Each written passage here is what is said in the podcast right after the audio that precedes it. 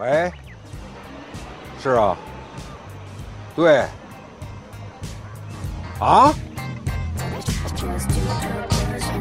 幺二零送来的时候，人已经昏迷了。初步诊断的结果，患者是游戏缺乏症。还有这病？这是近年来的多发病，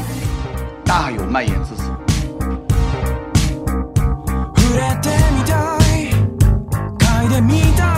不知道 Steam 上有哪些好玩的游戏？那就来听蒸汽疗法吧，给您的游戏生活对症下药。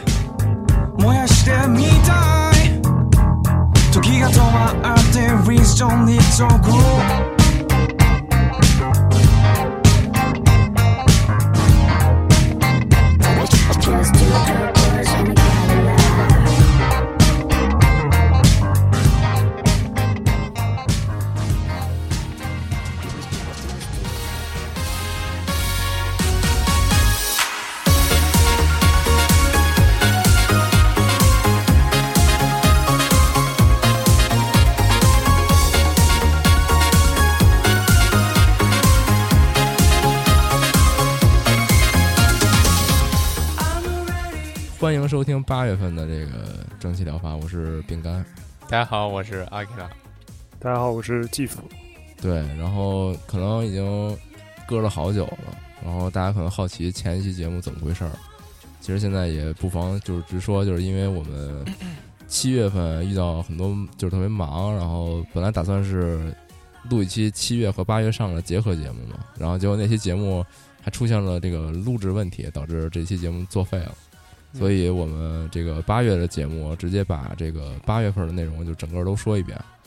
然后可能会说，那那这七月下的这个节目这些东西怎么怎么办啊？是就没了吗？说不会的，就是我们每次这个在微博上就不都会配一一条这个头条文章，是这个就是本期节目的这些游戏链接嘛，然后我们打算就是把它增再再增加一下，就是这个除了游戏链接以外，还会。增补一些本就是本期节目里边就是不是特别重要的内容。你要相对于这期来说，就是我会把七月下旬的那些呃实在是放不进这期节目里的内容，把它写成文字来让大家就是就是作为这个怎么说，就是买游戏的一个一个参考吧。哎，好的好的，今后都会这么去做。比如说，你比如说赶上一些就是游戏高发期，然后有好多好游戏，但是你一期节目你说咱们一。录个一个半小时，其实有点有点太长了。对，然后这种情况呢，我也会以这种就是文字形式，因为因为这个节目录制之初啊，也是想能把这个节目录成一个怎么说，就是代替大家去浏览这个游戏列表、筛选好游戏的这么一个性质在里边。所以说，如果你说因为这因为这个月游戏太多了，好游戏都都特别多，然后你就刨去好多特别。其实，其实值得一了解的东西的话，其实就是有点本末倒置了。所以说，嗯，如果有太多内容的话，然后这些就是相对来说没那么重要的东西，我会以文字形式呈现出来。嗯，以后都是这么一个节奏，反正。然后这期节目就是还是说说一说这个刚刚过去的这个八月份就有些什么东西。然后之前不是也说嘛，这个就主要说八月份的游戏。对，之前不也说嘛，这个 E 三过后有很多这个游戏就是发售的这个节奏会放缓。然后，但是从这个八月份开始，我觉得吧，又有点起，就是这个势头又有点回来了，也真的有很多还不错的东西。然后这期节目这个讲的东西也比较多。那么这期节目就是还是阿克拉先说，然后继父来说，然后最后我垫个底儿。嗯，之前饼干也说他觉得这个月有不少好游戏发售，但是我跟他的感觉完全是相反的。我了解这个 游戏的时候，感觉哎，完全没有什么我想我我想说的游戏。我当时看的时候，我看的时候发现这个有他妈七十多页，那页页表里边啊，对。所以说我我找游戏也比较少，正好我先说说。就主要是因为我找的太多了，所以我垫底儿。行，你开始吧。嗯嗯，行。嗯，第一个叫 Reventa，这个应该是没有翻译，就是一名字。嗯，目前目前就是 E A 阶段的一个动作格斗游戏，它的。嗯，为什么要说它呢？因为就是它在这个八月份众多游戏里边，我看了一下这个宣传片，感觉它作为一个动作游戏来说，它无论是这个动作的嗯连贯性啊，然后手感以及这个人设做的都质量相当高。它具体是一个嗯、什么人设呢？就是主角可能目前看着是有多选择的性的呃两个女性角色，几个女性角色应该是。哦，都是女性。对，然后每个就是使用的武器都是近战，有刀啊、镰刀啊，都是这种带刃儿的这种近战格斗，没有好像是没有射击。嗯，然后它的动作为什么说它质量高呢？第一眼我会觉得这是不是白金做的？它有那种白金特别明显的那个，呃，叫它魔女时间还是怎么着？就是白金时间，就那种子弹时间。嗯，哦，可能有点借鉴。也肯定肯定有借鉴，嗯，然后但是他做的很不错，目前好像只有一张，而且就卖十八块钱，就是就是这一张嘛，目前也是 E A，所以还是观望一下吧。如果只看这一张的话，质量确实真的挺嗯，高的。对。然后我我再插插播一句，就是就我嗯在说了嘛，咱们既然是推荐的这种性质的节目，咱们在这个节目里边加入一个硬性的一个要求，就是每一款节目咱都说一下它的一个推荐程度。嗯，然后暂时我只是拍脑门一想啊，想了几个推荐程度，一是最高的就是这个买就对了，就是就哦真的就是巨推荐啊，你就你就就是买就行请了。付款。嗯对对，然后第二个就是可以试试，这可以试试什么意思呢？就是你像我们可能也不一定会买的这种，对我们也只是觉得还不错，但是也不一定会买，因为不可能把所有游戏都买了，对吧？然后这种就是说可以试试，因为不知道这个大家喜好是怎么样的，对吧？还有就是说可以看看这个宣传，这看看宣传什么意思呢？就是我们觉得这个挺独特的，就是至少从这个商店页面上让我感觉到哎挺有意思的，但是可能也确实这个游戏的这个类型啊，或者说这个游戏的呃怎么说就是完成度啊或者怎么样的，可能也没就不一定有那么高，所以说就大家可以去看看看个乐可能比较仁者见仁的那种你要是喜欢，你对，还有一个就是不嗯建议买，不建议买这个这个档儿，为什么要说它呢？那都不愿意买，为什么要说？可能就是有的时候是一些就是嗯，有一些话题想说，就是比如说有些现象啊，或者怎么的，比如这期节目里面哦就是想会批，判一下。也不一定是批判，就是就只是拿它为引子去说去说一件事儿，然后就可能就嗯标记为这个不建议买，或者说有什么重大问题，哦对，所以说有这个哦这个也是有意义的，并不是说。嗯，不建议买，就是就就就就是没没有意义，对，反正就就是这样。把每每一个都就是想着说一下，然后这样的话，大家也有一个基本的一个参考，知道你大概你你嗯对这个游戏评价。不过这个也是我们主观的意见嘛，就是对大家可对。以根据这这个节目这个节目整个都是主观意见嘛，所以不用太强调。对。嗯，对，那，那既然你说，了，那我给这游戏评一级，就是我觉得应该是持一个观望态度。哦。嗯哦，嗯。首先它，如果它一整个就是整个游戏都能保证这种质量，然后预告片这种质量，然后后边的关卡也没有很单一的话，那肯定是推荐购买的。但是目前它是 Early Access，而且只放出了一张，所以我觉得是我推荐是持一个观望态度吧。嗯，建议把它收藏，至少先收藏一下是值得的。看后续的它它怎么更新。嗯，对，就看吧。好，行，好行，下一个，下一个就是比较知名的，就是这个 Hollow Knight，哦，嗯、空洞骑士，嗯嗯，大家都知道，而且不光 Steam、NS 呃什么的平、嗯。PSV 平台全平台都有。嗯。对对对，嗯。因为它确实做的质量很高。对，这说嗯。就是它新更新的这个 DLC 叫 Ghosts and Nightmares，嗯、上帝和噩梦。算是一个对比较大的 DLC，而且它两个这种名词好像对应的，它有两个 BOSS 吧？啊，我瞎说的啊，我不不是很确定，哦但是有可能。瞎说的还行，我操，对瞎说的太逗了。但是但是它，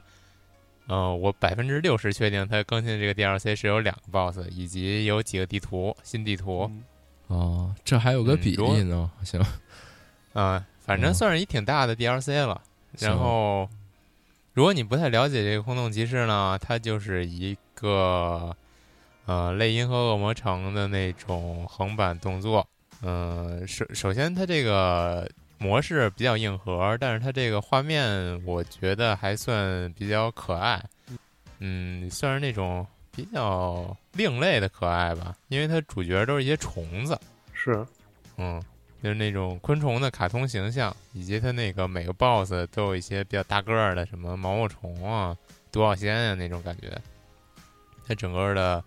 游戏剧情也是走的那种碎片化剧情，就是有点混呗嗯，可能有点儿致对致敬魂系，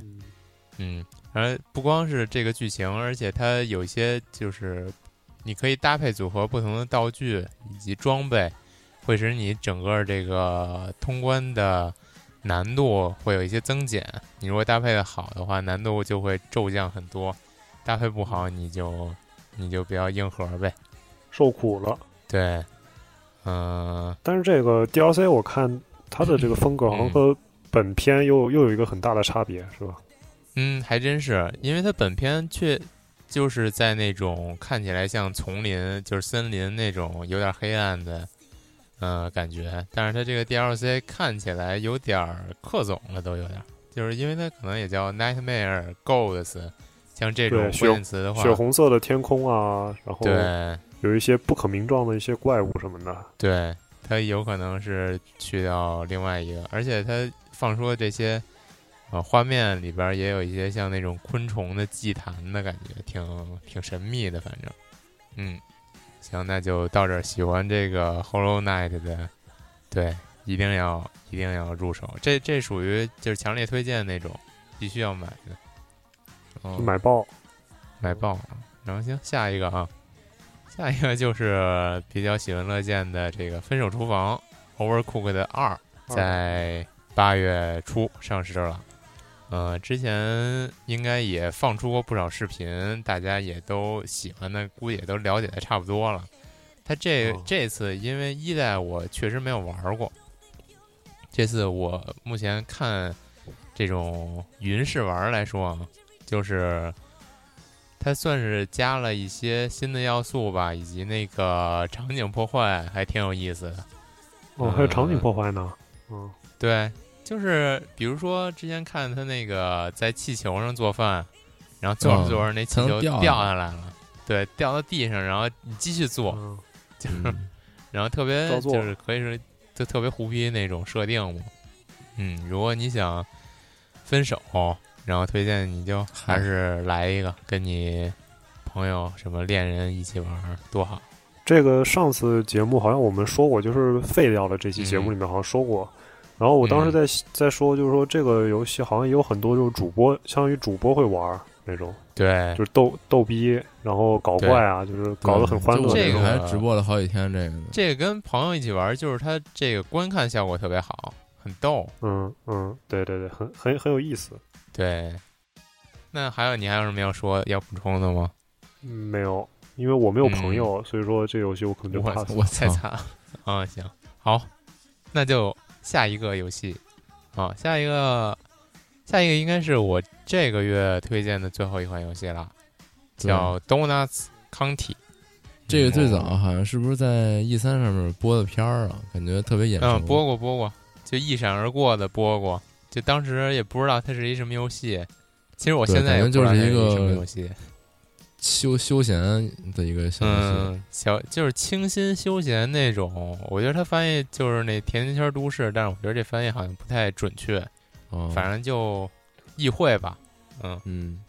具体介绍一下，它这个游戏，因为当时 E 三也播了，它做了挺长时间，做了六年，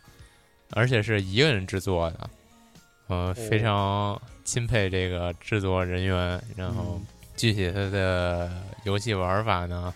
目前来看就是你作为在地上的一个地洞，不断就是通过你可以在你只可以在地上移动，然后来吞噬地面上这些东西，然后来使你自己一点儿一点的变大。嗯，就是一个黑洞。就就现在好像就是不是国内有一个手游挺火的，叫《黑洞大作战》，不知道你们啊都知道吗？就抄袭这个的啊，嗯，抄袭的，抄抄袭的这个啊，嗯，但哎是抄袭还抄的嗯巨不走心。你看这游戏的画面是不是就是那种 low poly 特清新特棒，然后美术什么的颜色做做的巨好。你看那个，你看那个，然后这个就是同时呢，它的核心其实也并不在于你用这个洞吞噬地面上这些东西，它也可以说是有双核心的，一个核心是这个，另外一个核心是它是一个呃剧情推动的叙事解哦是个谜游戏。叙事的，嗯，对，它主主要是讲故事的，嗯，因为你要单独哦作为一个小动物来吞噬地上的东西，未免显得确实有有一些单一，对，有点然后。它是对，它在结合了这个一个非常卡通化的一个剧情来给你讲这么一个故事，我觉得应该还是不错的，因为它呃这个剧情里边儿呃每个角色大部分角色是由动物来扮演的，然后好像人类角色就那么几个吧。嗯，挺嗯嗯挺童话、挺梦幻的那种感觉的一个一段剧情，嗯，然后这个我觉得我个人来说还是很推荐的一款游戏，推荐购买的一款游戏，它也不贵，而且它，呃，目前也直接放出来就是完整版，嗯，支持一下这个独立制作人吧，还是。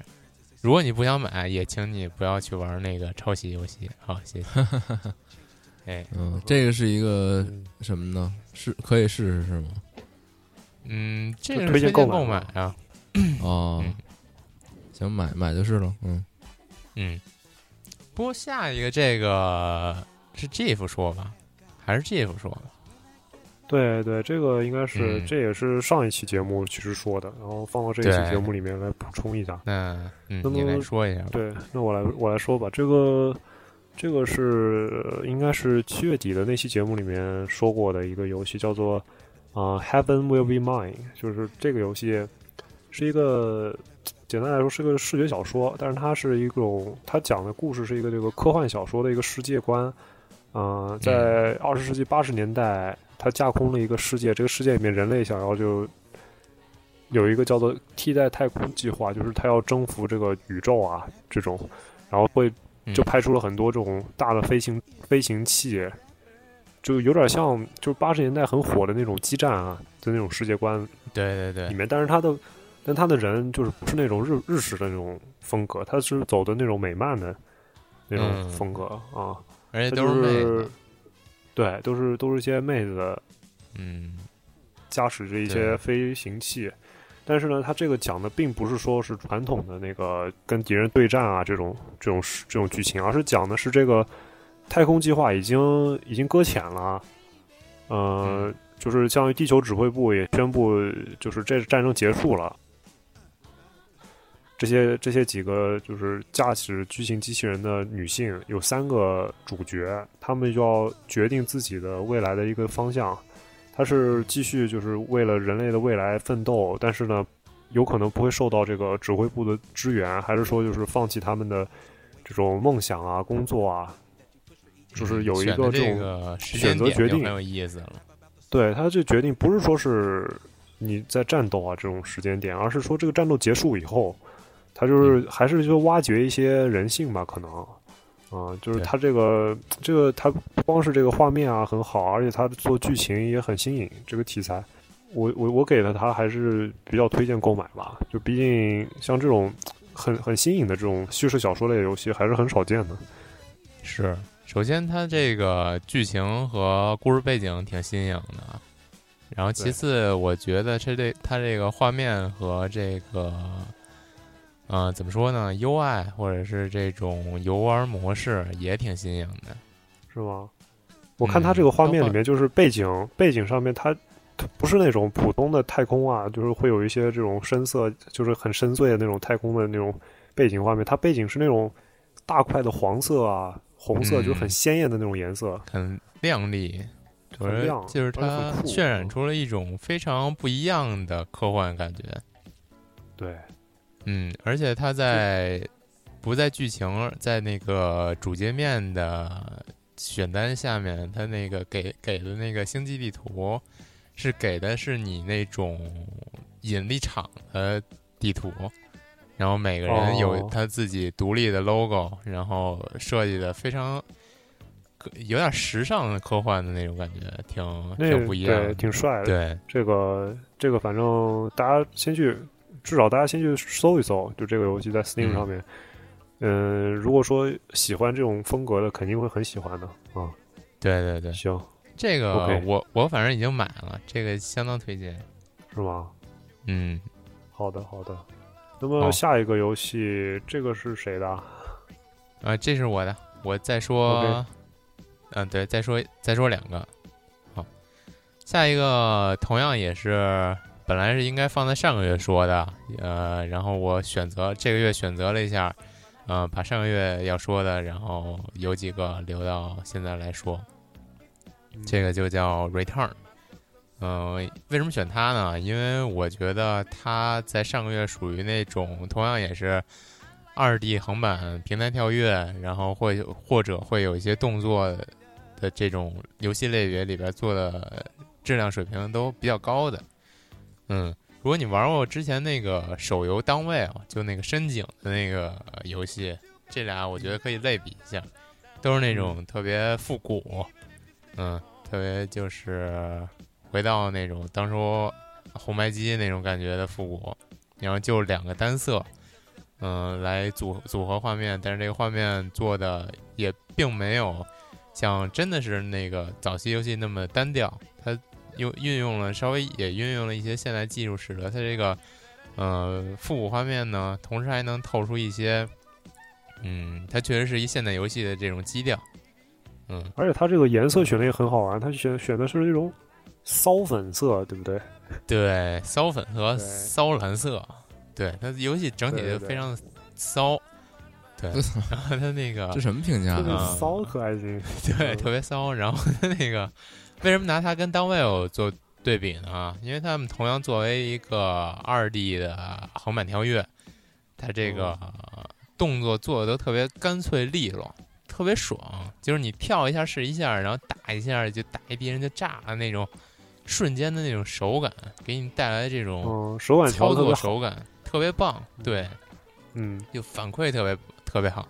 我觉得这个是作为一个二维动作游戏的核心嘛，你这个做的好，就是才是吸引人的部分。所以我上个月的游戏把它留下来，嗯，希望大家可以试一试。这个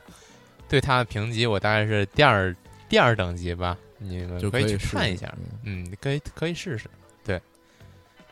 然后下一个也是我这期节目的最后一个游戏，也是，然后这也是同样上个月我保留下来的一款，叫呃不用说这么详细，什么上个月保留了，你就继续说就完啊了。啊，因为嗯就是它是个上个月的游戏嘛，叫 Miskatonic，对嗯、叫米斯卡托尼克，呃，没有克啊，米斯卡托尼，对它这个呢，呃，这名字也许懂的人听着就非常熟，但是不懂的人呢，你可能也不知道，就是比较迷茫，不知道它是一什么东西。嗯它确实，嗯它确实就是一个名词，嗯、而且呢，不是现实世界里存在的这么一个名词，它是出自于洛夫克拉夫特的小说里这么一个名词，它是小说里边出现的一个大学的名字。哦哦，这样的，嗯对，嗯，这个大学在这种洛史文学里边出现过不止一次，是一个很著名的一个虚构大学。嗯嗯、这个大学主要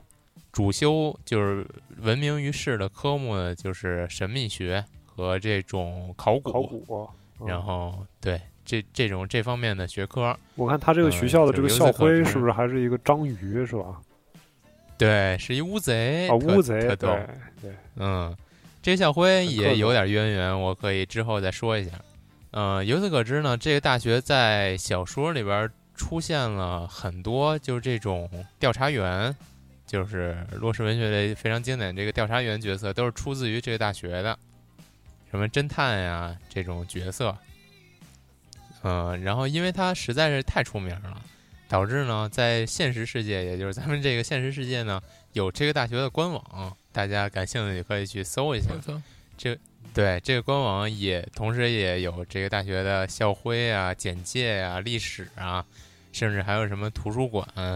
然后应有尽有，一应俱全。然后最逗的呢是这个大学官网的一个，呃，比较有实用价值的页面，就是他们大学有一个就是贩售处，就是大家都知道，就是像欧美那种大学，都有他们自己大学那种帽子呀、T 呀那种衣服，或者是杯子、马克杯那种东西，他也有。在这个可能就是一个这种对同人做的，就是兴趣爱好者做的这么一个网站，还挺逗的。具体说回这个游戏啊，这个游戏既然叫这个米斯卡托尼了，它确确实就是一个在这个克苏鲁世界观体系下的这么一个，呃，怎么说呢？剧情主导的横版解谜游戏，嗯，但是它没有真正像克苏鲁那么黑暗，它是一个有点黑色幽默题材的游戏，嗯。画面确实也比较阴郁，但是每个角色呢都挺可爱的，长得有点迪士尼风格的那种，有点可爱。嗯，然后它整个渲染是那种有点老照片风格的，就是你大家都懂，就那种风格吧。嗯，然后具体我之前看它这个预告片儿，还挺做的挺不错的，它是给给你一种那种。嗯，闪现式的留留留下印象的那种感觉，就是比如说，呃，他预告片里给你放几张照片，第一张照片开始是很普通的一个人，但是从第二张照片开始呢，就是这个人看似是一个就是那种很早期的英国蒸汽时代那种结婚照，他这个女生女性的人类在那坐着，后边站着他男性的这个老公吧。但是这个男性呢是长了一个鱼的脑袋，然后再之后呢，就是下一张照片，就是这女的怀孕了，肚子大着，又又照了一张照片，然后再往后的照片就会给你放的越来越诡异，越来越不符合这个现实世界的设定了。具体的是什么呢？我也很难以形容，也就不说了。同时，它这个每张照片之间就会给你插叙一些。发生了这个时代发生了什么什么什么，然后比如有有可能是这个时代的就是当时的报纸啊，就是那比较隐晦的文字，给你介绍了它发生了什么。然后我觉得它这个预告片做的很有想法，我觉得给带给这种观者的体会也不错，挺好的。建议就是大家去看一看。嗯，这属于分级，大概是推荐尝试吧，也是。然后它里边的，另外就是最后再说一个，它里边这些几个女性角色做的都，嗯，有点意思，有点不光是那种儿童卡通，同时还有点那种 sexy 的意意味在里边。我非常喜欢的这种儿童卡通 sexy，体体型都特别棒。嗯，然后既然你说到这个克苏鲁，就是补充一句，就是上周还是什么时候，就是那个《沉默的城市》放了一个那个预告片儿，那然后看着还挺狠的。然后感兴趣的朋友，对这个克苏鲁游游戏啊感兴趣的朋友，可以去搜一下这个《沉默的》，有点那个莫比乌斯环的那种感觉。对，然后它它那个是 Steam 平台吗？呃，都有吧？好像好像应该应该是那个应该是 PC 这边线上吧？因为呃，我还我不是我当初好像说到过吧？就是在那个 E 三上，我看到他们那个宣传，然后有一个那个有一个 cosplay 成那个鱼头人的一个那两个人站在那块儿，就就招呼别人，就对，就特特特怎么想，诡异。对，就就是那游戏。但是现在现在看到看到预告片之后，发现嗯，可以这个。感觉很很很懂，嗯嗯，然后那那这个就继续吧，嗯，行，那下一个就留给 Jeff 吧。行，就是之前都推荐了很多这种小众小众硬核 game，我就推荐一些这种呃大众快手 game。我就是一个 快手玩家，对，不是 Jeff 风格哎。我就是这个风格呀，我比较喜欢。是对，其实我玩的小众的游戏不是很多，当然也很喜欢，但是平常时间时间不是很多，我就基本上就玩一些大家都玩的。对，那么第一个就是，请说。第一个就是这个这个大大烂美剧，这个《Walking Dead》。嗯，嗯，求生就是叫什么？啊，这这行尸走肉的最终期。求生之路还行吗？嗯，求生之路太逗了。求生之路最终季，求生之路数三了啊。然后这个这个游戏的话，如果说喜欢这个玩这个的人，也肯定是从头开始玩了。所以说，我就这个游戏大概就简单介绍一下，它就是一个这个算是叙事一个很大的一个 IP 吧。但是我玩的话，其实我游戏也没有，我就是主要就是玩了第一一一季和第二季嘛。啊，第一章可以这么说，就这个这个东西，他们第一章做的还是很很有意思的。然后这个最后一章呢，好像就是说这里面的这个嗯一个贯穿，从第一部开始就是贯穿到最后一部的这个小女孩儿，叫克莱斯汀，就这个小女孩儿，我们要跟着她，就看她的这个故事走到尾声，就整个游戏就是最走到终点嘛。就是说这个这个女生，就可以给这个没玩过的人稍微安利一下，这个女生从第一季的最开始，她就是这个游戏的一个女主了。啊，第一季的时候有一个黑人哥哥，他当时逃出来的时候，就是发现了这个克莱斯汀。那个时候，克莱斯汀还是个很小的小女孩儿。这跟那个美剧本身有关系吗？还是说就纯原创剧情啊？因为我记得我上学的时候玩过他那个第一章，它是类似于那种互互动哎呦，这我还真不太清楚，互动点击的那种我没有看过那种那种，哦对。啊，它原来不是一个战斗游戏，对，它有战它有战斗，但是它也是靠这种互动 QTE 互动的这种点击叙事的这种那感觉去玩的，哦就跟之前那个那个 Total Game 那个什么我们身边的狼啊什么的，就那种感觉的哦，美漫风格的画面。对，你要硬说的话，它有点像，它有点像那种嗯。暴雨啊、超凡双生这种、这种故事的这种模式。啊。当然，可能没有他们这么精致，不，过这个有这个故事本身，对它就是重讲故事了。然后这个游戏反正最后一章了嘛，就是嗯，如果说是玩这个游戏的粉丝，肯定不会错过。但是呢，我觉得像那种新接触的话，你们可以先不用买这一章，先从第一章开始玩。就是我记得第一章可能以前它应该很便宜，就是打折的时候就狂就狂降降价，而且有的时候还免费送过。反正这个第一章你可以大家可以先尝试一下啊。我也不知道，可能是免费吧，现在是，就是你可以继续玩玩。如果说这个玩的很好的话，就像就像看了一部美剧一样的，就是很嗯很打发时间嘛。而且这个反正最后一一部我也是给一个就是第二集吧，就是嗯，推荐你去看看，嗯，可以尝试一下。这个算是一个大游戏了，就是一个大作是啊。行，差不多就是这样，嗯。然后下一个下一个就是这个呃，哪路偷，哎，火影，哎，火影啊，火影新人出击，嗯，这也是一个相当于是上呃八月份第一个上的一个比较大的一个 IP 的作品。这是移植这个？作品的话，这个不是移植，应该。哦，它它这个游戏啊，就是说，呃，跟之前的不一样。之前的游戏是这个《究极忍者风暴哦》对对对，这一个系列，一共四部，对对吧？然后这个游戏都是一个叫，呃，都都都是另外一个公司做的。哦这个像这个《火影新忍出击》，它是另外换了一个那个制作商，嗯但是它的这个游戏呢，就是刚上映第一天就闹了一个大的那个丑闻嘛，就是它一开始呃刚上线没多久，它就把这个所有的价格全部降了一半，然后这个就造导致了很多那个预购的玩家他们就很不乐意了，就是你怎么可你你怎么能就是这样坑人家钱，坑坑我们这种这个粉丝老粉丝的钱，对，然后结果最好玩的是，他最后他他居然又把价格调回去了，然后这下新玩家也不乐意了，新玩家说本来我能半价玩的，结果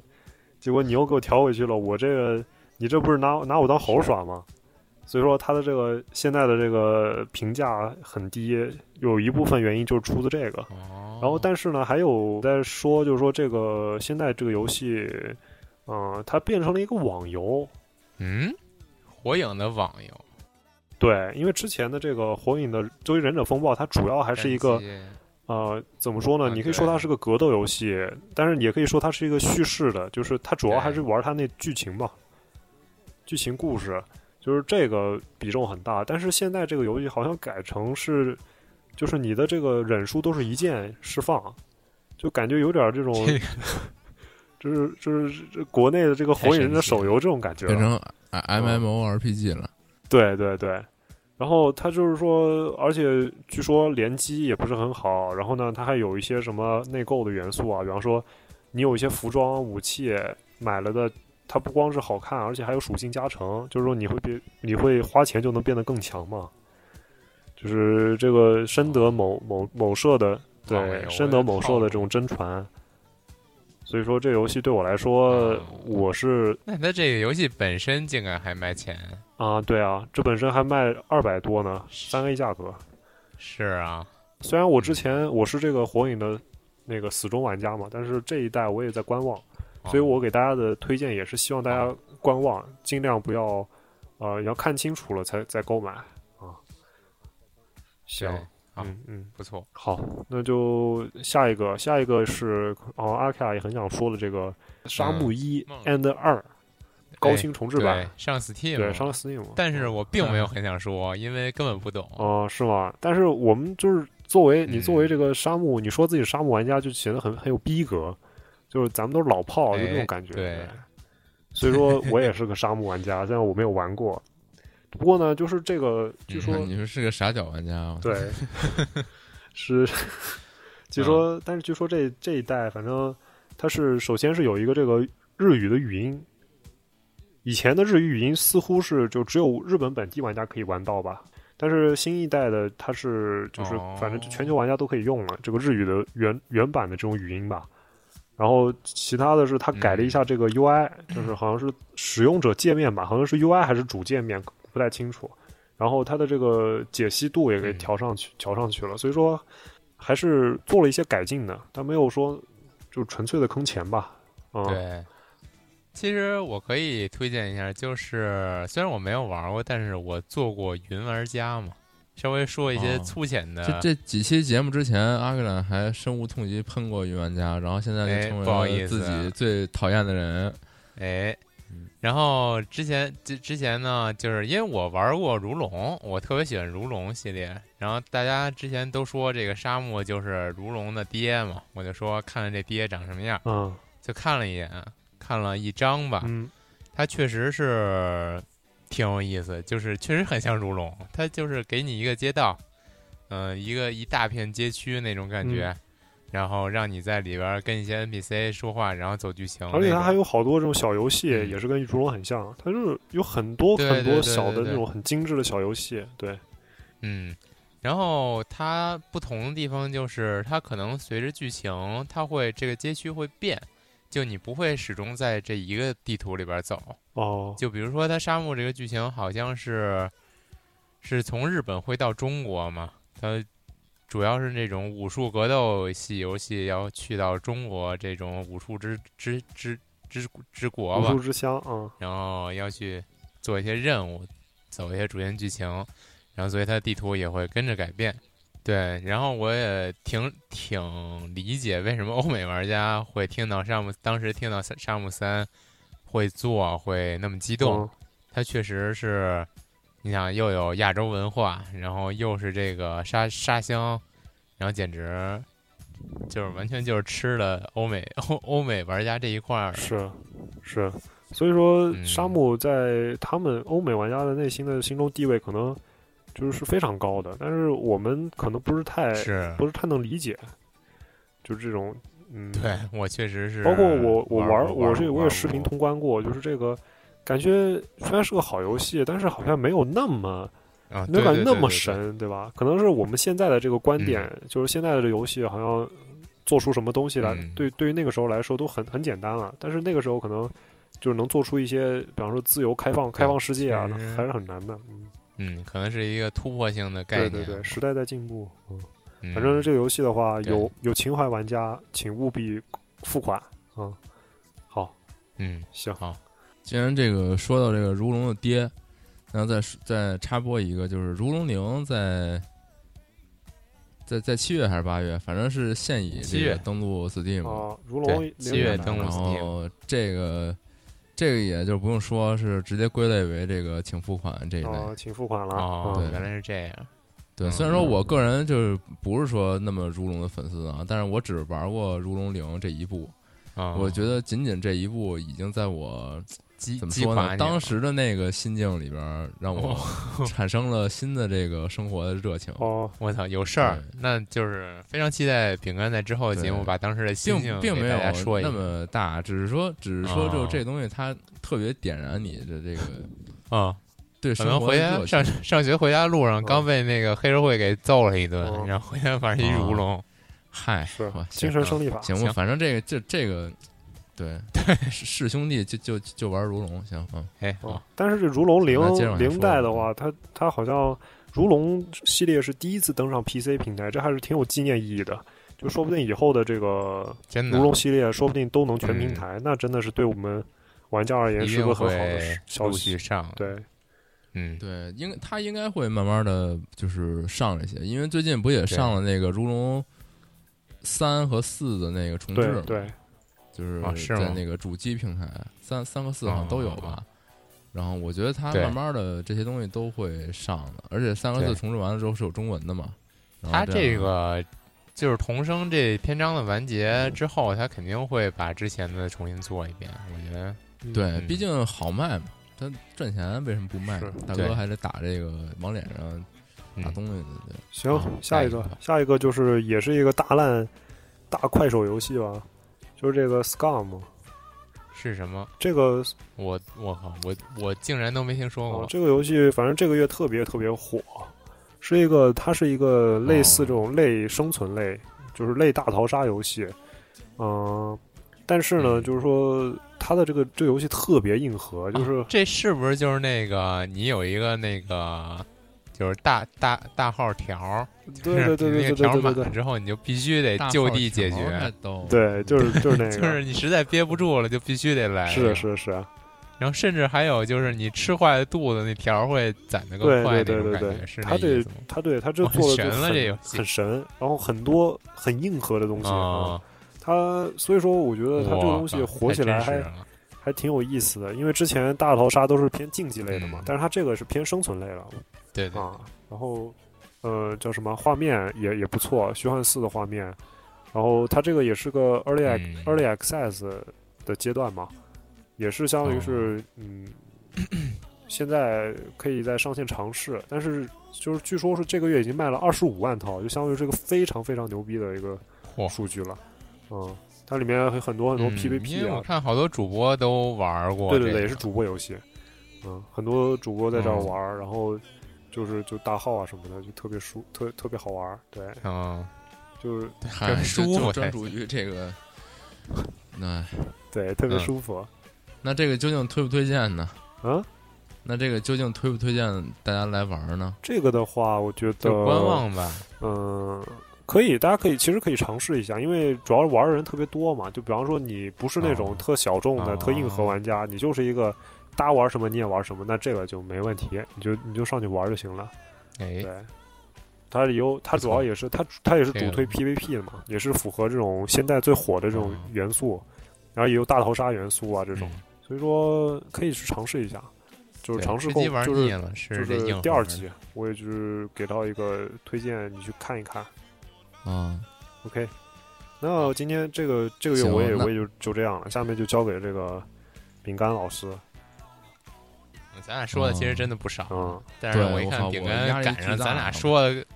一我这，个数量比你们说的那多多了，我靠，这怎么说呀？那尽量快说说吧。来，就是现在我就不那么废话，就是来特别硬硬核的。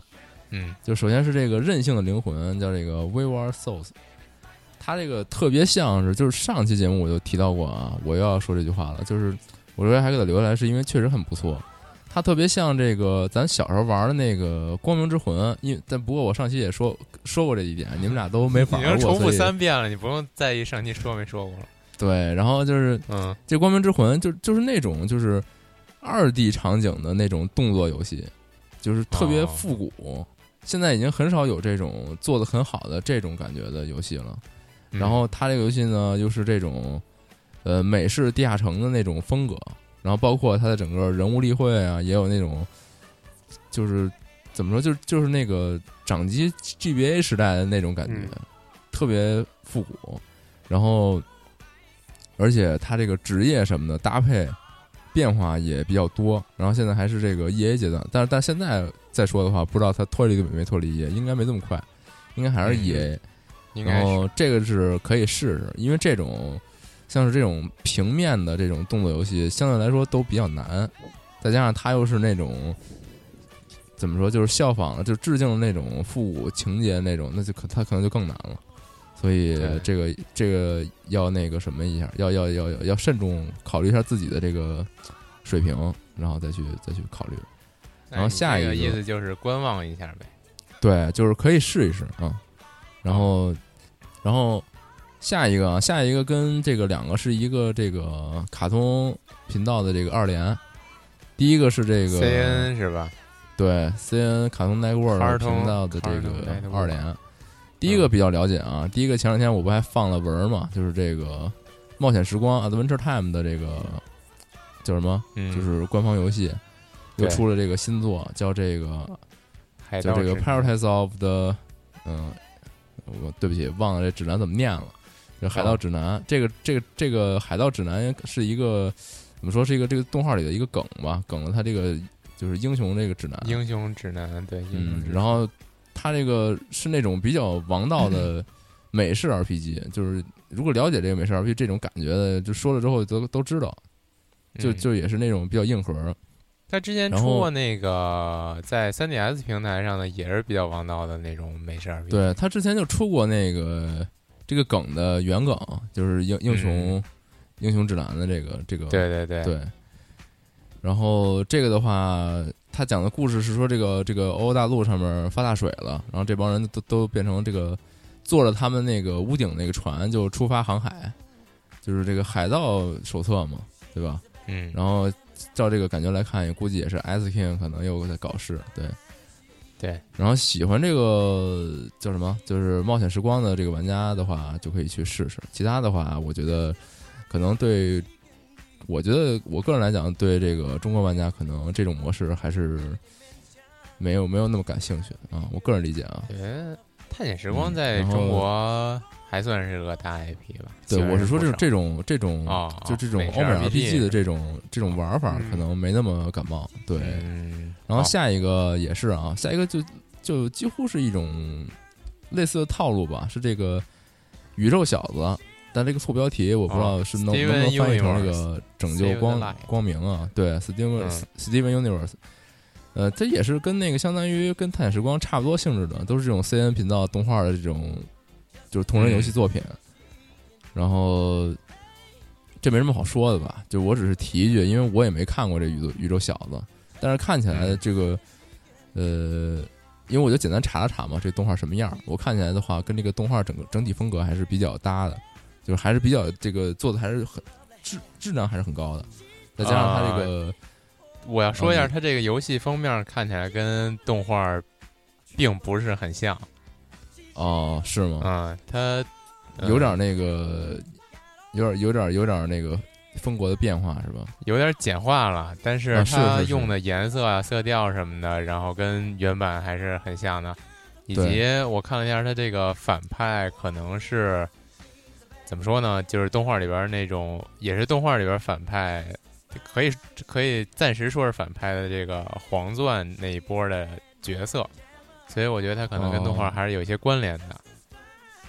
哦，这样，反正我嗯是个人来说不太了解，只是提一句。好，那咱们就 C N 二连就是就这样过，然后嗯下一个是就当是美式 RPG 二连就好。对，然后下一个叫这个 Pole Panic，就是泳池恐慌，但是跟这个泳池是没什么太大关系的。他是说 一个用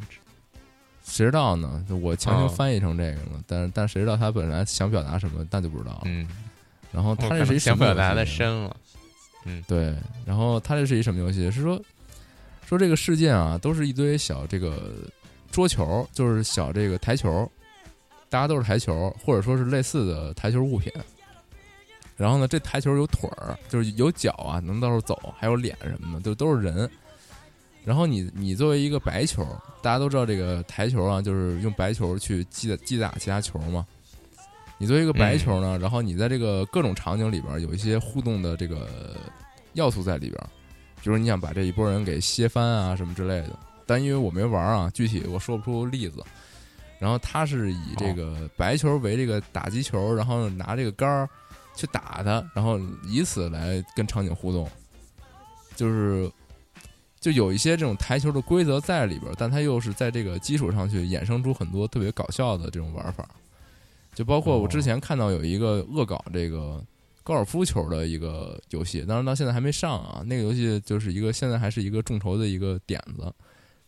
那个游戏是说，呃，那个高尔夫球反而变成了一个球杆一样的去打别人，就是就是都都是类似这种反串的这种这种运动的这种题材，就特别特别颠覆你的这个平时对这个运动的理解。嗯，对，也挺逗的。然后下一个是一个王道的东西啊，就是这个《骑士传说三》。嗯，反正知道这个玩过《骑士传说》一二的啊，就就这个是必须得继必须得接着玩的。嗯这游戏是一什么游戏？就是那种呃，就战棋游戏，但是它有很多的这个战棋之外的这个内容，包括它整个的这个经营啊，整经营你的这个整体的一个营地啊，还有就是整个这个故事不断推进啊，这些哦东西都非常的丰富。对，是嗯是剧情非常丰富，而且而且初代的时候，呃，就现在来剧透这个前面应该还好吧？就它剧情，它几代剧情是有强联系的。因为我没有玩过初代，我是直接玩的二代，嗯所以后来很可惜，就是我没有还没有机会再回去玩初代。就是他是初代的时候，那个整个带着大家一起去，就出去逃生的，就是一起逃离这个危险的这个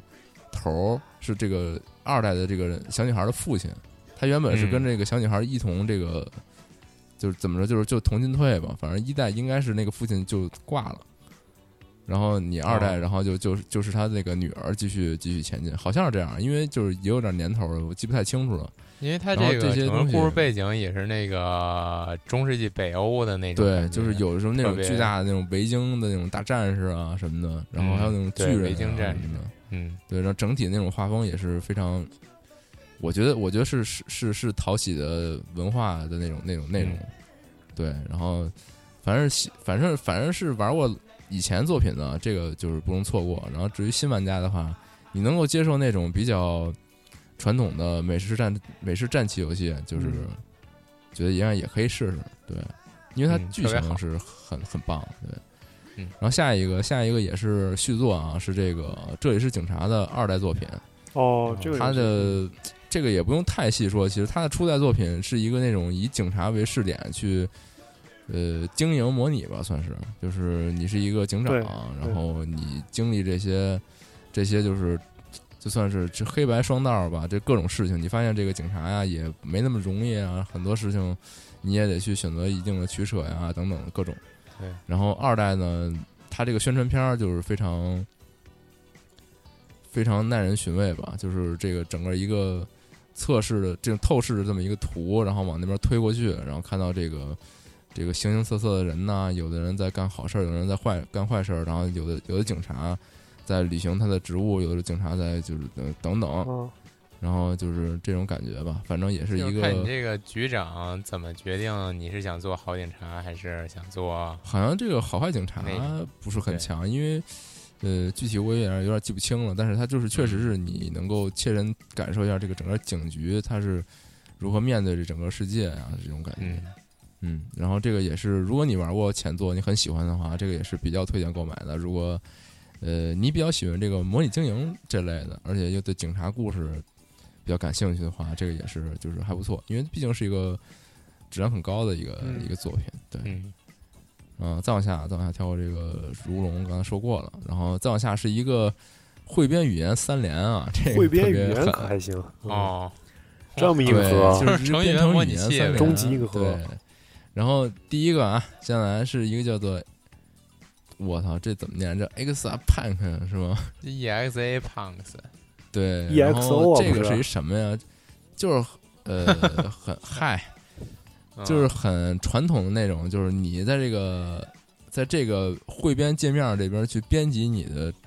小机器人儿怎么去作战，然后你就是开开场之后，你就看着他就去那边打小打小打其他的敌人，哦，然后这个是这三个汇太有意思了。编里面最我估计是啊。最硬核的，哦。因为它所描绘的是一个是一个骇客的那种行为。就这种小机器人儿跟别的、跟别的这整个单元里边儿人去互动的这种感觉，他是想塑造一个说你在操控一种就是骇客里边儿那种感觉的东西。哦。这但是我非常想问你，这个操纵这游戏，你就真的是要写代码吗？他这个就我说的这个骇客三这个这个汇编三连的第一个好像是相对来说硬核一些，你你真的需要就是要写操纵很多东西，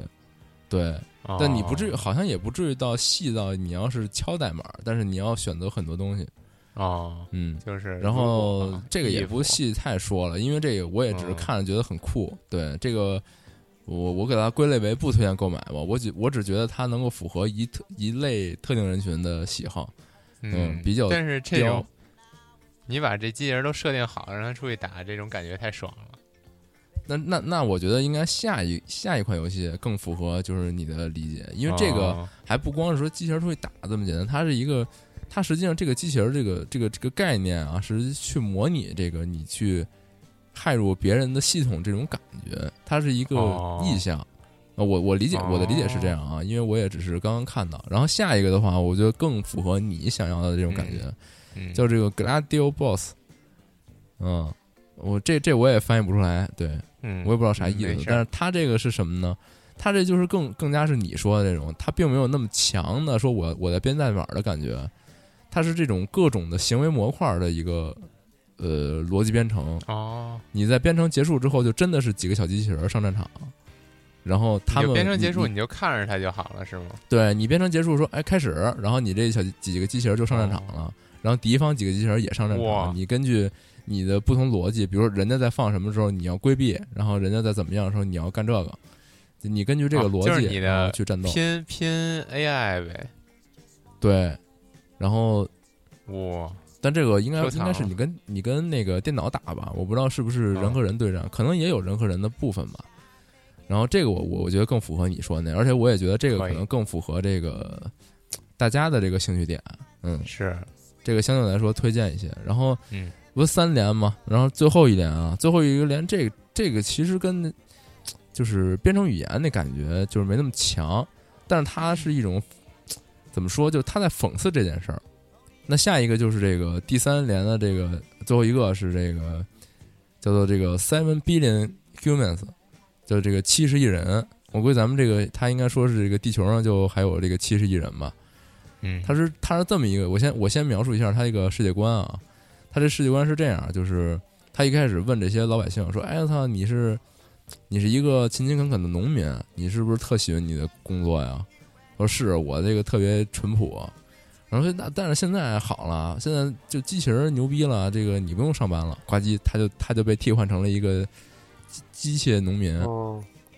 然后又问了好多人，然后就等这个世界都被机器人已经给替代了。然后他的宣传口号就是：“哎呀，你就是我们国家已经这个实现这个休闲了，然后所有的工作都是由由这个机械可以替代了，你们都想干嘛干嘛，想吃啥吃啥，想玩啥玩啥，大家都不用工作了。”嗯，但是这个老百姓呢，就是特别追求这个自我这个工作的满足感嘛，然后就说：“哎，要我们要工作，我们这个对，我们要工作，我们要实现这个自我价值。然后这个这个国家的这个高层呢，就说：呃，行，你们要工作，那我们现在这个给你们这个世界上最好的这个工作，然后每人人都有份儿啊。然后这个地球上的所有人都可以参与其中，所以叫这个七七十亿人嘛。然后这个、哦这游戏是一什么游戏呢？这是就背景就就大概就这样。然后这游戏是说你把所有的人。他们就是他们来到此地，为了解决问题，但是这个问题呢，又没有那么具体。就是他们为了我感觉我我的感觉就是他们为了解决问题而解决问题，就是你需要你需要就是完成这每一关的目标。这么哲学呀？我就我我后边我还会继续说为什么这个游戏会这样。就是你们为了完成这个目标而完成目标，比如说我们今天要把这几个东西合成出来放在那儿，然后你通过一个在工作这个层面上的一个逻辑的一个设定吧，然后把人当做，你就相当于把这些所有的人当做你的这个被汇编语言编辑的单元，嗯把这些人通过一定的逻辑把它把它让让它让它运作起来，就这种感觉。哦然后然后这些人就就在啊，这帮人过来拿这个，然后就去去去运作起来，这种感觉。然后你刚才又说就觉得很诡异、很讽刺嘛，就是为什么是这样呢？就这个这个要提到这个这个游戏公司，这个游戏公司我忘了写在这儿了，但是就提到几款游戏，应该大家就比较熟悉是，首先他们最早做的是《年年世界》，就叫这个 World of Goo，就这个胶水胶水世界，哦这个不知道你们两个就是有没有印象？一点印象没有。我去，那你错过了一个亿啊、嗯然后它是一个，就你你可以你可以从我这个留的这个 PPT 上面看出它的画风嘛。我到时候我也呃，到时候可能可能听众朋友们可能到时候放在预热图里边吧，可能放在预热图里边吧。嗯，然后就是它的这个，你可以看到这个画风是这个，这些人都是一个深棕色的，这个整个世界都是深棕色的这这种配色，对，然后人也是那种特别诡异的大眼睛、大睫毛。嗯他们的这个游戏从自从他们的这个胶水世界开始，就是这种感觉的，啊就是一直没就变过。所有东西都很诡异，很很荒诞。然后他们自这个，它胶水世界其实跟这个游戏本身是有很大出入的啊，跟这毫无关系。胶水世界是一个益智解谜，你通过一些小豆儿啊，然后搭建一个特别呃符合要求的这个结构，然后通过通过以此来解谜。但它虽然是一个益智解谜，它在这个游戏里边就是有那种很很诡异的深层内容在里边。就直到现在，我也不知道他想表达到底是什么。你比如说，一开始你其实是一些胶水儿嘛，你只不过一是一些黑色的小小胶粒儿，但后边会出现什么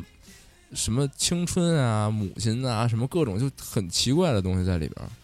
好像他们这个公司就特别喜欢搞这种，就是嗯，嗯，你现在要说它是很很难描述那种感觉。我操，怎么了这是？就是就是另一个就是他们也特别有名叫这个 Little Inferno，就是小小地狱。哦，它这个这个小小地狱，我我不知道你们哦可能也是没听说过啊，因为这个这个前几座游戏，其实它那个年代还是我们管这个游戏叫小游戏的时候呢，哦，四三九九独立游戏这种概念呢，就真的很早以前了。嗯就这个小小地狱是一什么呢？是一个小孩子家里有一个有一个就是那种烟囱底下的那种，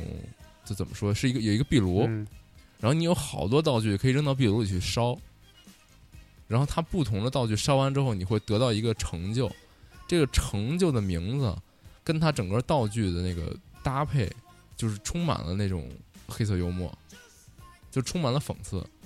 哦，就是你要去深深理解它，你会感觉到就充满了讽刺，而且这个游戏最后通关，你也会发现就就和之前那个胶水世界有异曲同工的这种嗯感觉，就好，他好像在说一些特别严肃的事情，但是你又理解不了。嗯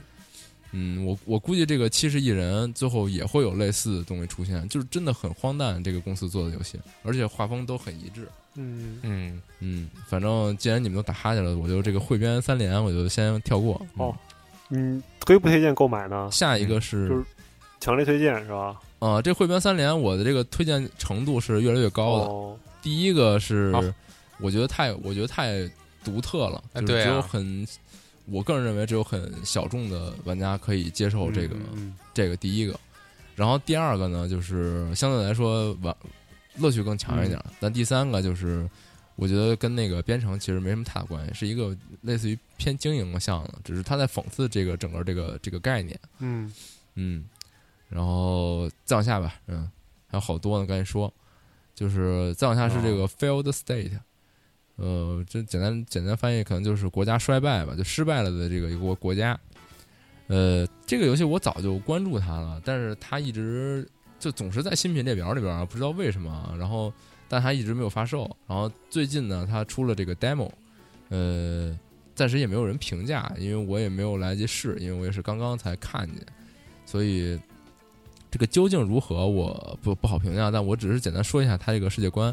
它世界观其实，呃，我觉得很像辐射，就是一个末世，就是很传统的末世。然后你的这个游游玩这个视角是这个横版的，主主人公是一个小女孩儿，嗯然后你要在这个过程当中，呃，避难所那种，对，就有点像，但是你是你是要冒险的，避难所是一个类似于哦经营的那种，对，然后你是要出门冒险，你在这个过程当中，就因为是末世嘛，然后你要求生，然后彼此之间的这个信任可能也是荡然无存，你有可能会杀到别人，你有可能被别人伤害，呃，然后里哎那这不是就是那个这是我的战争吗？是不是类似？嗯，它也我觉得可能还有区别吧，然后嗯，因为它是以人为单位，它是以你自己为单位，你四处冒险的。哦我的战争还是有一定的这个经营啊，这个基地经营的这种这种感觉在里边儿。它是以类冒险游戏，然后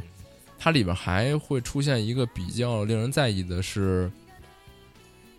比较令人在意的是它它里边会有那种类似鬼魂一样的东西，我不知道那个是他内心的一种。就是是是对内心的一种一种挣扎，还是说真的这个世界里边有灵异的东西，这个就不知道了。嗯然后里边可以看到你是有很多就是选择可以存在的，比如说这个人，呃，他可能会伤害你，然后你是你是要杀掉他，还是说你去帮助别人，或者是怎么样，有这种东西在里边。哦，嗯，因为但是这是现在只是一个 demo，呃，现在还说不好它它会它能做成什么样，然后也是免费的，可以如果感兴趣就去就去试一试吧。嗯，然后下一个下一个的话是这个 We Happy Feel 少数幸运儿，嗯，这个其实是一个很怎么说老生常谈的一个作品吧。对。然后早就已经出了，然后一直以来都在那个 E A，然后最近终于出了这个就是正式版嘛。正式版。之前它 E 三上面很火的，然后现在它就是一个对。就是嗑药的那种《美丽新世界》，加上那个一九八六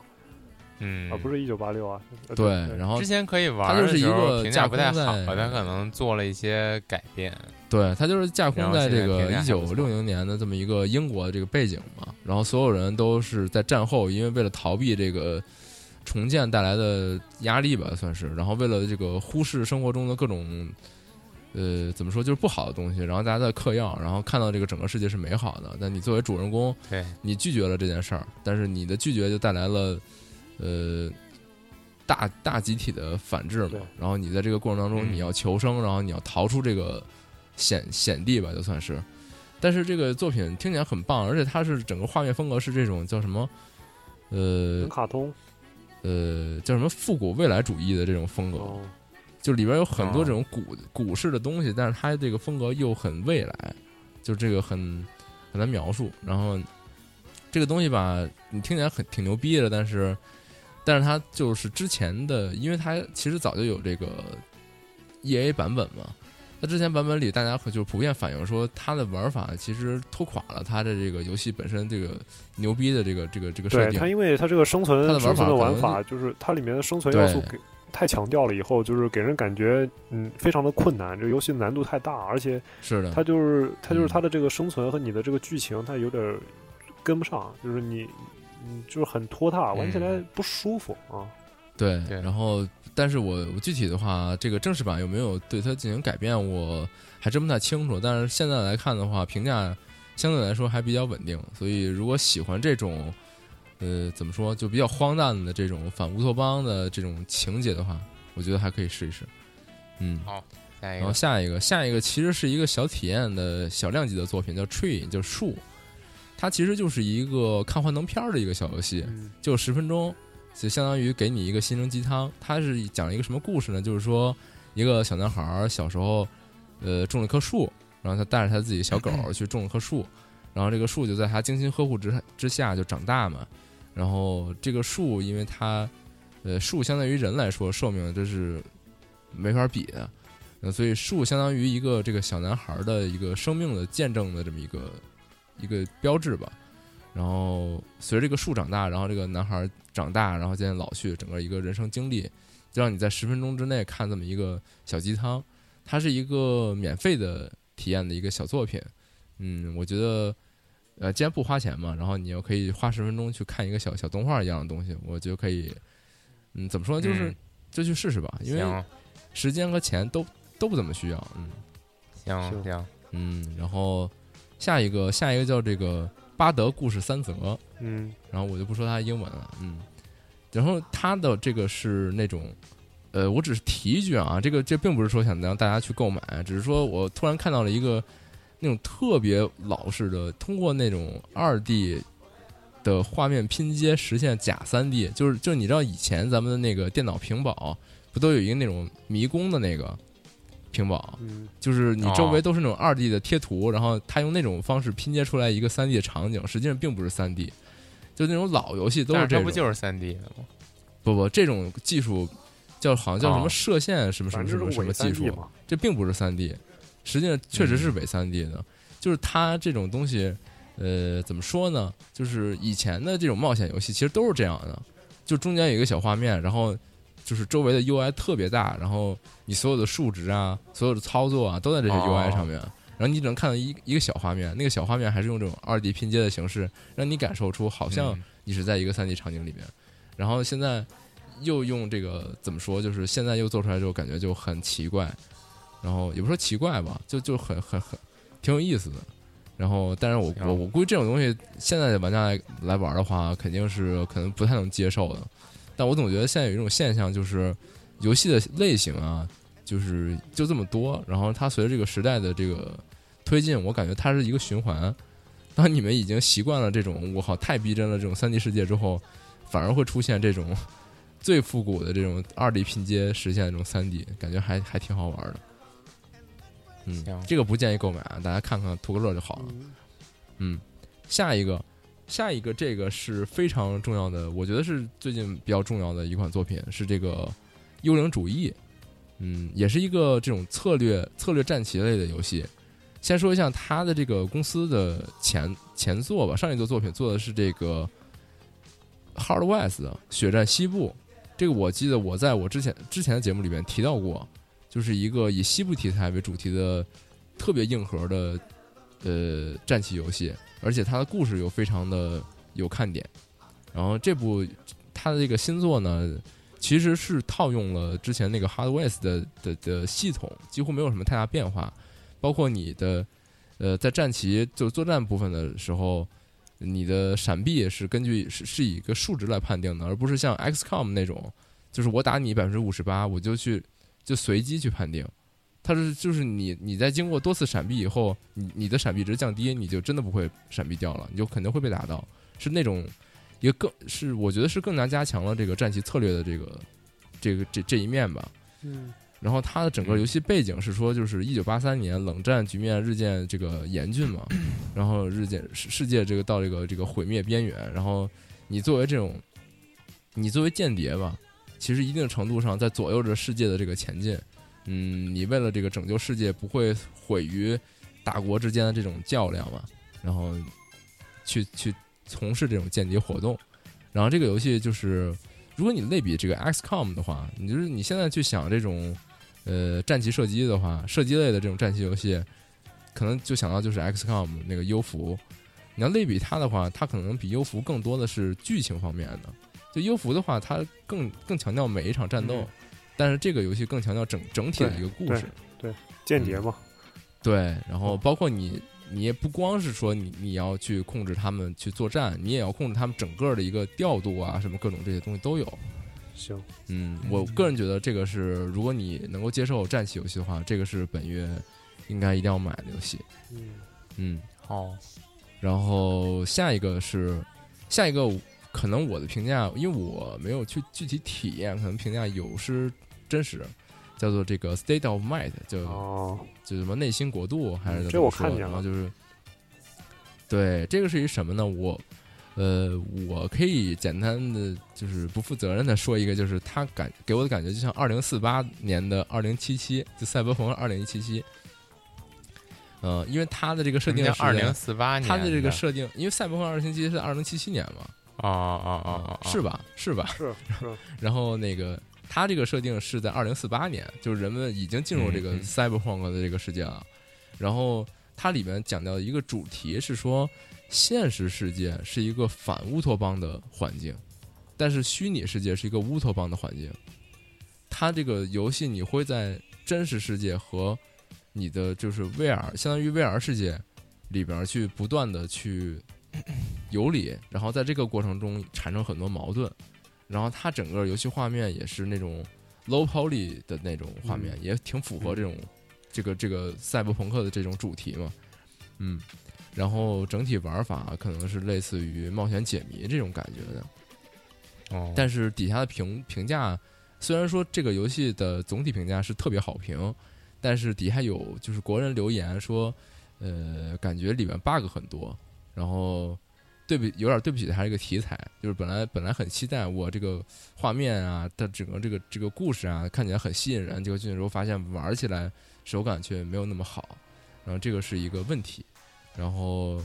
除了这个以外，就是他们可能说的。比较多的就是还是觉得游戏性不行，除了 bug 以外，可能就是感觉游戏做的本身没有那么用心，只是把这个美术和故事设定做做做足了。说白了，就是还是个嗯。还是个小体量的游戏，还是比当然还是比不了那个赛博朋克的。对，但是作为一个作为一个在这个期待不可能发售的，啊，也不能这么说啊，就是作为一个期待这种很久以后才会发售的这个过程当中，玩一下这种类似题材的，我觉得还是不错，因为它画面很棒，嗯。行，哦，好，下一嗯。然后下一个，下一个是下一个是我这个我我想说的这个不推荐购买的一个典型，哦就是这个守墓人。哎，我这个守墓人那个标题怎么没了？嗯啊没事，啊，牧场物语，对，《牧场物语守墓人，啊，对我是是最近一个挺有话题性的，但是一下就爆死爆死了。然后爆死的原因是什么？我就现在就是简单解释一下，就是首先守墓人它是一什么游戏？就是因为刚刚也说嘛，《牧场物语》，那咱们想到《牧场物语》就是那个种地养动物，然后赚钱成家生孩子的那个那个那个经典游戏，对吧？包括你想那个《星露谷物语》不也是这种东西吗？然后大家都喜欢种地，大家都喜欢去去呲那个村妞儿什么的，是吧？然后这个游戏你一开始它的宣传的过程当中，一直给你一种啊，我这个就是墓墓墓地版的这个牧场物语，就是墓地就坟地嘛，啊，对你是一个看看墓的这个守墓人，然后给大家感觉是这种这种的，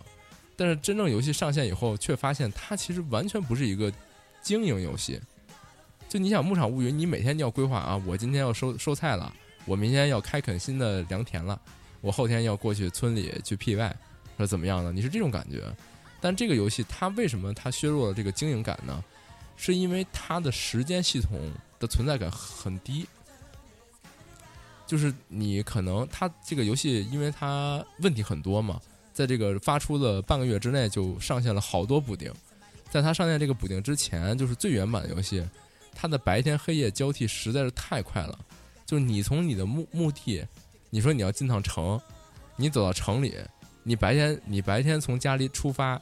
晚上你到城里了，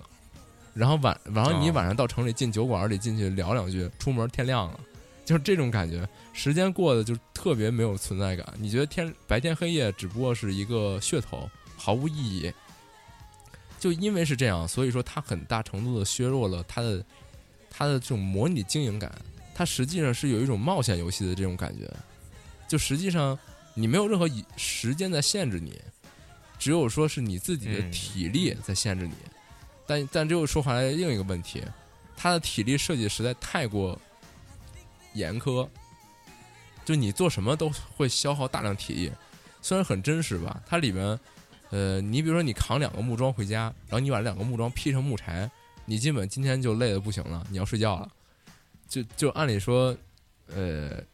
就过于过于苛刻了。然后大家基本就是、嗯就是觉得它是一个睡觉模拟器，然后所以这是它的现在的各种问题吧。然后包括它的新手的这个引导也做得不好，你并不知道你自己要干嘛，或者说你玩着玩着就不知道自己要干嘛了。然后所以说就是不推荐购买是吧？对，但是吧，哦但是吧，它的整个这个设定我，我觉得很值得大家期待吧。因为这个工作室他们正在不断的修整自己这个游戏。自从他们的游戏发售以后，没两天就进入了一个褒贬不一的状态，他们就疯狂的发补丁，今天改这个，明天改那个。然后，因为它的整个设定是一个经营墓地嘛，你可能会收到就是送来的尸体，你需要给它入殓纳棺。在这个过程当中，你也可以有一些自己的小小小私心在里边，然后有各种方面吧，包括你经营墓地，你需要跟你需要跟村里人搞好关系啊，你需要跟那个教堂那边就是主教那边也搞好关系啊，各种各种。然后他的主线故事，总之他就是做了一些很多的补补正，然后补丁，对他正在努力修努力补救这款游戏。哦嗯，我我还挺嗯期待的。对，哦但是我甚至他的几次，他的几次补丁，甚至会导致一些就早期玩人的档就就是彻底废了，就是你你必须要重新开档才可以，所以现在不建议购买。但是它的整个，整个故事感还是很棒，所以可以期待一下它后续的更新。行，嗯，然后下一个下一个作品的话，可以捎带就说一下，因为之前说过，就是叫这个飞天坦克的这个作品，它出了一点零，就是它很无视这个物理法则，你的坦克能因为开炮，然后就后坐力上天这种感觉，然后支持四个人一起哦共斗。之前说过嘛，然后这个，然后说过它出了一点哦零，然后发现一点零之后呢，它出了很多种坦克，就各种不同风格的作战风格的坦克都有，然后还有好多模式，包括什么挑战啊什么的。所以这个就是现在来看就更加是可以试一下了，而且尤其是对，嗯尤其是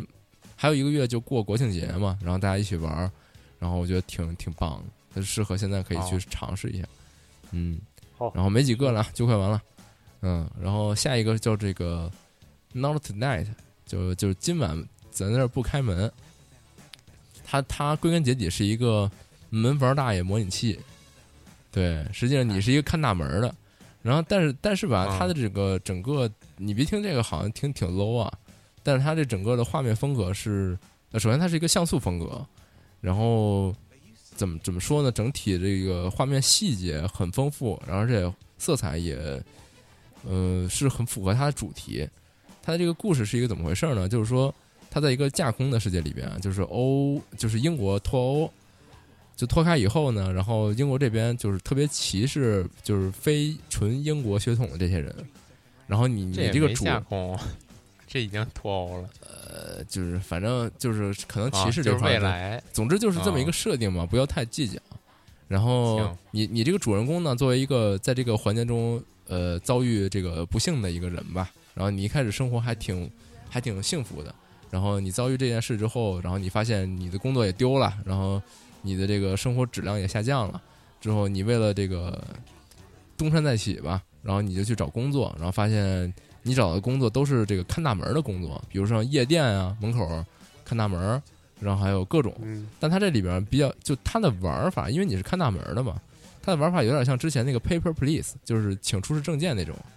就我我我看看你的票，我看看你的身份证，你我看看你能不能进去，说网管，然后你看看你满满没满十八岁，你能不能进去玩什么这种感觉。然后吧，你又不仅仅是说要审核他们这东西，你还要你还要就是控场子。就你比如说这个场子就这么大，里边人多了以后就容易出事儿，所以你你就得保证这个进的这个客人呢，能够符合今晚的这个容 容客的这个这个承载力。就是你你嗯既要这个审核他们的资质，然后你还要控制整个局面。而且它比较有意思的一点是说，它不光是说这个就是去审核这种像夜店门口啊，像是什么什么什么舞会、酒会啊这些东西，它还有一些奇奇怪怪的东西，比如说什么什么就是有一个什么军方的什么什么秘密机构啊，什么就是各种东西，你都有可能当他的看门大爷。所以就这个这个哦可玩点哦感觉还是挺多的，嗯。然后里边感觉因为是这种题材嘛，里边肯定有很多幽默的地方在里边，嗯。我觉得这个的话比较推荐大家试一试，嗯。好，然后下一个的话就是一个例行的一个小东西，这个比较有名儿，就是这个《墨西哥英雄大混战二》。嗯，初二这个这个的话，我其实不太了解它这个原作啊，因为最近也是我们有同事直播过，然后感觉上就是手感特别好的那种横版游戏，再加上它的原作据说是呃人气很高，销量很高，对对对，嗯，然后都是那种摔跤英雄，对他这个给这个墨西哥摔跤这种蒙面摔跤大哥嘛，给这种嗯。就是主题做的特别到位，包括他的音乐呀、他的画面风格呀，都是那种就是说南美风情那种感觉，是吧？对我记得嗯。一我好像说过，特别早的时候，啊，那也有可能。然后反正这、反正这个这个东西出二了，然后里边的宣传口号是说我们有有有三倍的攻击在这个游戏里什么的，就是总之就是制作组也是那种比较偏娱乐的那种感觉，然后里边也有很多这种比较开心的这种梗在里边。然后、嗯、如果比较比知道一代的话，然后二代也也不该错过吧。然后哦，呃，比较喜欢这种横版横版动作游戏的话，也可以试一试。嗯嗯，然后最后啊，最后就是想说一个怎么说说一个现象吧，就是最近出现了好多那种就是打着打着那种解谜小小休闲游戏，然后实则是卖福利的游戏。嗯，然后比如说我这次想说到的是这个 Puzzle Master，包括还有那个亨泰系列，都是这种游戏。然后它实际上简单来说就是它游戏内容很简单，但是但是里边包含了很多咱们所说的福利。然后甚至它它如果开了创意工坊，大家随意上上传东西之后，呃，它会有很多这种不符合标准的东西出现。你包括前一段时间，呃，闹得比较比较凶的一个叫做 Open Game 的一个一个东西，就叫他们 OPI Puzzle 还是什么东西，然后它里边就是出现了大量这种东西，导致呃导致最后受到监管，然后最后直至下线吧，就算是，只一开始先是创意工坊关闭，然后直到它最后不得已还是被下线。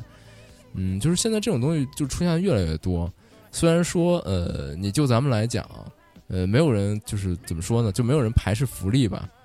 但是就是就个人来说吧，我觉得这这这种福利的东西，你现在你想去哪儿找都可以。我觉得完全没有必要把它放在这个 Steam 平台上面，因为 Steam 平台对于中国用户来说，毕竟它还是一个怎么说比较灰色地带的这么一个东西。你一定要把它做的，把它里边放的东西更加乌烟瘴气的话，我觉得。对它的一个发展，或者说它整体一个评价来说，是一个非常负面的东西。因为毕竟你在 Steam 上是很难得玩到各种东西，它是一个很方便的平台。你一定要把这种其实你在各处都可以去看到的东西强加于它，然后把它赋予一个更加负面的东西的话，我觉得，我觉得是一个非常得不偿失的一件事儿。嗯，但是这个，但是呃，对我觉得是真挺严肃的一件事儿。你想，万一。这些东西这些东西现在越来越多，形成一种很泛滥的状态了。虽然我不是我不是说评价它就是一个很就是要要要打击的东西吧，我也不敢这么说。但我觉得这种东西之所以存在，然后 Steam 新品列表里边，你可能每隔几页就能看到一个类似的东西，就毫无意义的，但是只是因为它能够放福利，完它就特别好评。你这个东西越来越多以后，就搞得整个 Steam 的这个。内容就很很混乱，我个人觉得很混乱。然后你万一哪天就是受到牵连，然后最后 Steam 拜拜了，你说这完全就是就是自自己作出来的。我觉得你作为 Steam 用户，所以我觉得你这个你这个说法，你这个说法是可能是针对，比方说你说 Valve 它可能要监管这些东西，但我觉得就对于我们这种普通玩家而言，就是。你就别支持这种东西了，你就这看这些，你就少少少少弄这些东西，不要想一些歪门邪道。咱们上去就是玩游戏呗，就是不要搞一些乱七八糟的东西。这东西之所以这东西的话，因为有大量人支持，对，就是有人玩啊，对吧？有人买，对，才会。它虽然就几块钱，但是大量的人去去，它是一个盈利的很大的噱头。所以说我个人就觉得，就是一定要慎重考虑这件事情，嗯。没有必要把一个单纯玩游戏的东西，把它把它赋予一个另外一个功能。虽然说我们在之前节目，我忘了放没放出来过啊，就是也也半开玩笑的讨论过，说 Steam 监管这么疏忽，会不会以后会出现这种以此以这种就幌子之类的这种东西为为为为为方式吧，然后去卖这些东西，然后然后不料就是 最近马上就出现了，然后感感觉感觉虽然我们当时是开玩笑的的一种心态吧，但是现在出。出来以后，就至少我个人来说，我觉得，我觉得影响非常不好。嗯嗯，所以说大家也是怎么说呢？就反思一下吧，这些东西不要不要搞得太过于那个什么。但最后如果真的 Steam 出现问题的话，你就是国人，本来我们就是一个非常弱势的群体。如果真的在这方面然后再出现问题，我就真的非常的得不偿失。嗯嗯，反正也也不至于把这个节目的这个调调上一下拉到这么严肃啊。反正就是。想到这么一个事情，希望这个，对吧？希望这个东西以后能够啊，尽量少见到一些。但是，就是真正的这个 Steam 上一些福利游戏啊，我觉得还是可以，还还还是可以这个支持一下的。对，你像这种打打着打着这种很愚蠢的东西去生卖的，我觉得就嗯，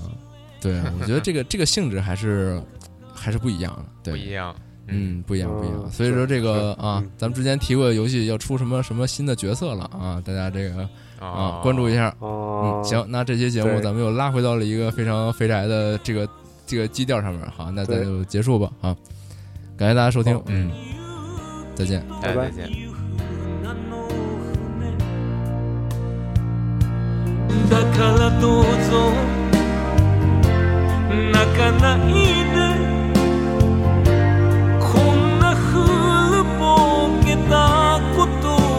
でも魂